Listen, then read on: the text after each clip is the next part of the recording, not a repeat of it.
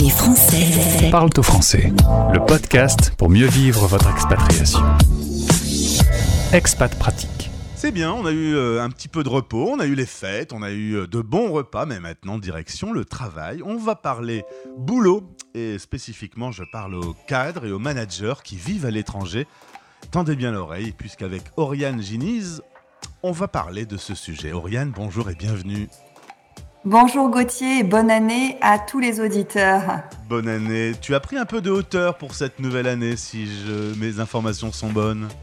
Effectivement, comme, comme ce que je fais avec mes clients, euh, je suis montée en montgolfière à Marrakech et c'est un beau moyen de prendre de nouvelles perspectives. Je vais te citer, tu as dit c'est subjugant. Subjugant, exactement, exactement, subjugant de prendre un peu de hauteur et, euh, et j'espère que tous nos auditeurs ont, ont le temps de prendre un peu de hauteur pour, euh, pour amorcer cette nouvelle année. C'est ça finalement, euh, ton travail euh, chez Coach Origin, c'est euh, proposer à la personne de prendre un peu de hauteur sur elle-même. Effectivement, changer de perspective, prendre de la hauteur, capitaliser euh, sur son plein potentiel, appuyer parfois sur, euh, sur pause euh, pour pouvoir bien réfléchir, se poser et passer à l'action quand c'est nécessaire. Alors ton entreprise accompagne en coaching individuel des personnes qui sont en transition, euh, qui changent de boulot ou qui ont un nouveau poste, euh, notamment à l'étranger. On a tout le sujet de l'interculturalité. Est-ce que le français est à l'aise avec ce sujet puisqu'on a évoqué avec Expat Communication une grande enquête qui a été menée en, fin d'année 2022 qui disait que quasiment aucun ex- expat se préparait à ce choc de l'interculturalité? Alors effectivement, je pense que quand on est parachuté, pas en montgolfière, mais en parachute cette fois-ci dans un nouveau pays, on est, euh, on est un peu euh, pris par le grand bain de, de cette nouvelle culture et on n'est pas souvent préparé ni par son entreprise, euh, ni dans son cadre personnel ou familial. Et donc euh, c'est un vrai choc, mais euh, de mon point de vue, après avoir passé euh, huit ans au Qatar, j'ai pu constater qu'on était à peu près 5000 Français, on est toujours 5-6 000 Français là-bas, euh, que les Français ont une grande capacité d'adaptation euh, et euh, quelque part de flexibilité euh, pour, pour intégrer, pour plonger dans le, grand bain culturel. Mais effectivement, le coaching est un, outil euh, exceptionnel pour pour aider tous ces cadres, ces travailleurs expatriés à s'adapter au mieux à leur transition et à prendre leur place dans ce nouveau milieu. Je reconnais ton optimisme, mais est-ce que malgré cette capacité d'adaptation, on n'est pas quand même légendairement un peu grande gueule quand on arrive dans un pays étranger? Ah, je pense que ça dépend. Ça dépend de nos perspectives. Ça dépend aussi du, du temps qu'on va y passer.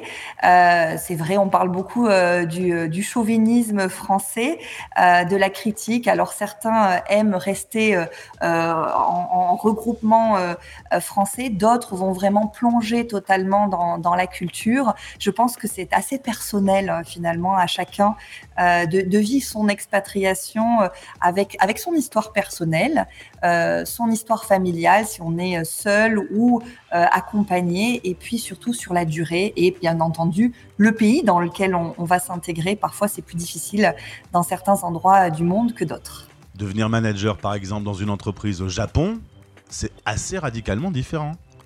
Ah oui, ah oui. Alors là, je pense que euh, ça me fait penser au livre d'Amélie Nothomb. Je pense que le, choc culturel euh, doit être assez difficile. Euh, D'ailleurs, au Moyen-Orient, c'était pareil. Travailler avec des locaux demande beaucoup d'efforts.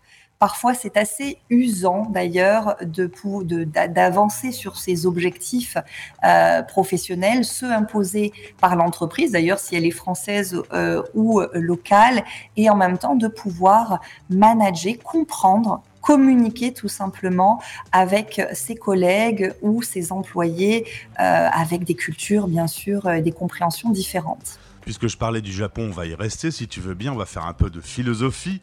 Euh, L'ikigai, est-ce que tu peux m'en parler euh, un peu? Iki, c'est vie, euh, Gai, c'est mission, mission de vie.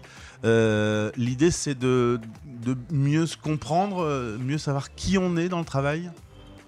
Oui, alors c'est vrai que euh, dans le coaching, le coaching c'est vraiment un accompagnement à la transition, à la prise de conscience de son potentiel, à gagner en confiance.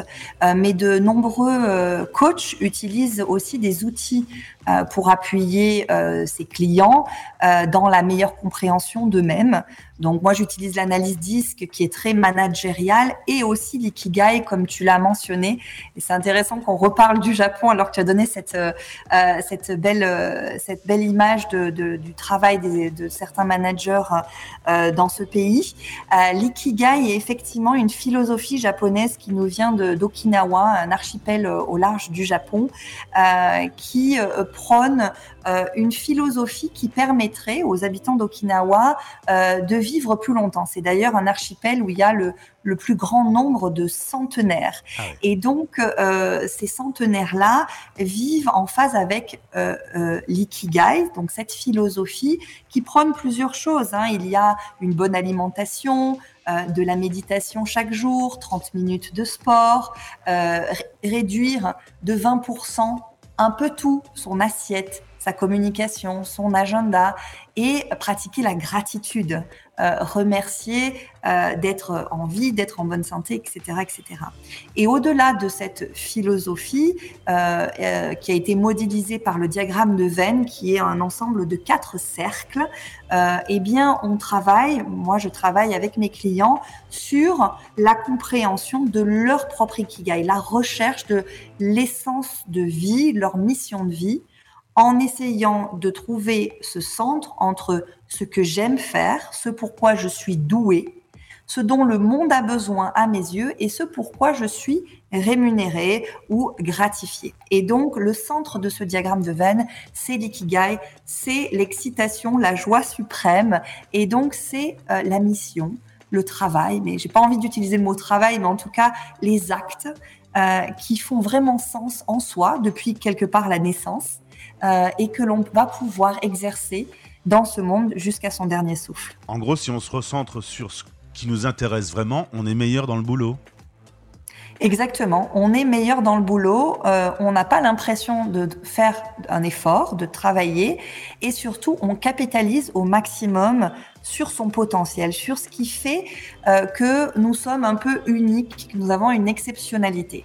Et donc, quand je travaille cet outil avec des, cadres en entreprise ou, des dirigeants, c'est intéressant de les sortir de leur euh, stature de manager ou quelque part, ils ont endossé un costume euh, un peu imposé, parfois en sur-régime, de se reconnecter vraiment sur leurs forces. Par exemple, moi, je sais depuis toute petite, j'avais sur mes cahiers d'école bavarde en classe, je, sais que je suis une grande communicante. Mais ce qui était vu avant comme une, comme quelque part un défaut, quelque chose où il fallait euh, le restreindre pour rentrer dans le rang, en fait, c'était une de mes plus grandes forces. Et donc, connaître ces forces, connaître ce en quoi nous sommes bons et nous avons été euh, même très bons, voire doués euh, naturellement en, étant petit, et eh bien, euh, se reconnecter à cette enfance-là euh, en tant qu'adulte, nous reconnecte à cette joie de vivre, en fait. Et c'est ce qu'on fait par l'ikigai et c'est aussi ce qu'on fait dans le coaching. Donc on prend une petite pause sur son quotidien, un peu de hauteur comme on le disait avec l'image de la montgolfière, mieux se connaître. Et ensuite quand on retourne euh, au boulot, on, est quoi? On est, on est plus, plus à l'aise et plus performant?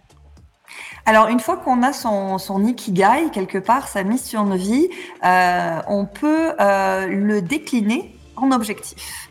Euh, en objectif très concret, c'est aussi ce qu'on fait en coaching de manière générale. Quand on a un objectif, on le, on le rend smart, hein, spécifique, mesurable, achievable, réaliste, et on fixe une date. Donc, cet ikigai, on peut le, le mettre en sous-catégorie pour pouvoir passer à l'action et tout du moins avoir un plan de route pour répondre au mieux, pas forcément aujourd'hui, demain, mais dans quelques années, à cette ikigai. Savoir que même dans son travail, même si on n'est pas totalement euh, épanoui dans sa mission, il y a des parties de son travail, de sa mission qu'on aime particulièrement et qu'on fait avec plaisir. Alors, donc aller plus vers celle-ci et donc pousser sa communication vers ça. Si vous êtes intéressé, vous pouvez contacter euh, Oriane de la part de la radio. Il y a une séance découverte, il y a des guides gratuits, il y a une newsletter depuis le site internet, tous des outils, une boîte à outils qui est, qui est utile.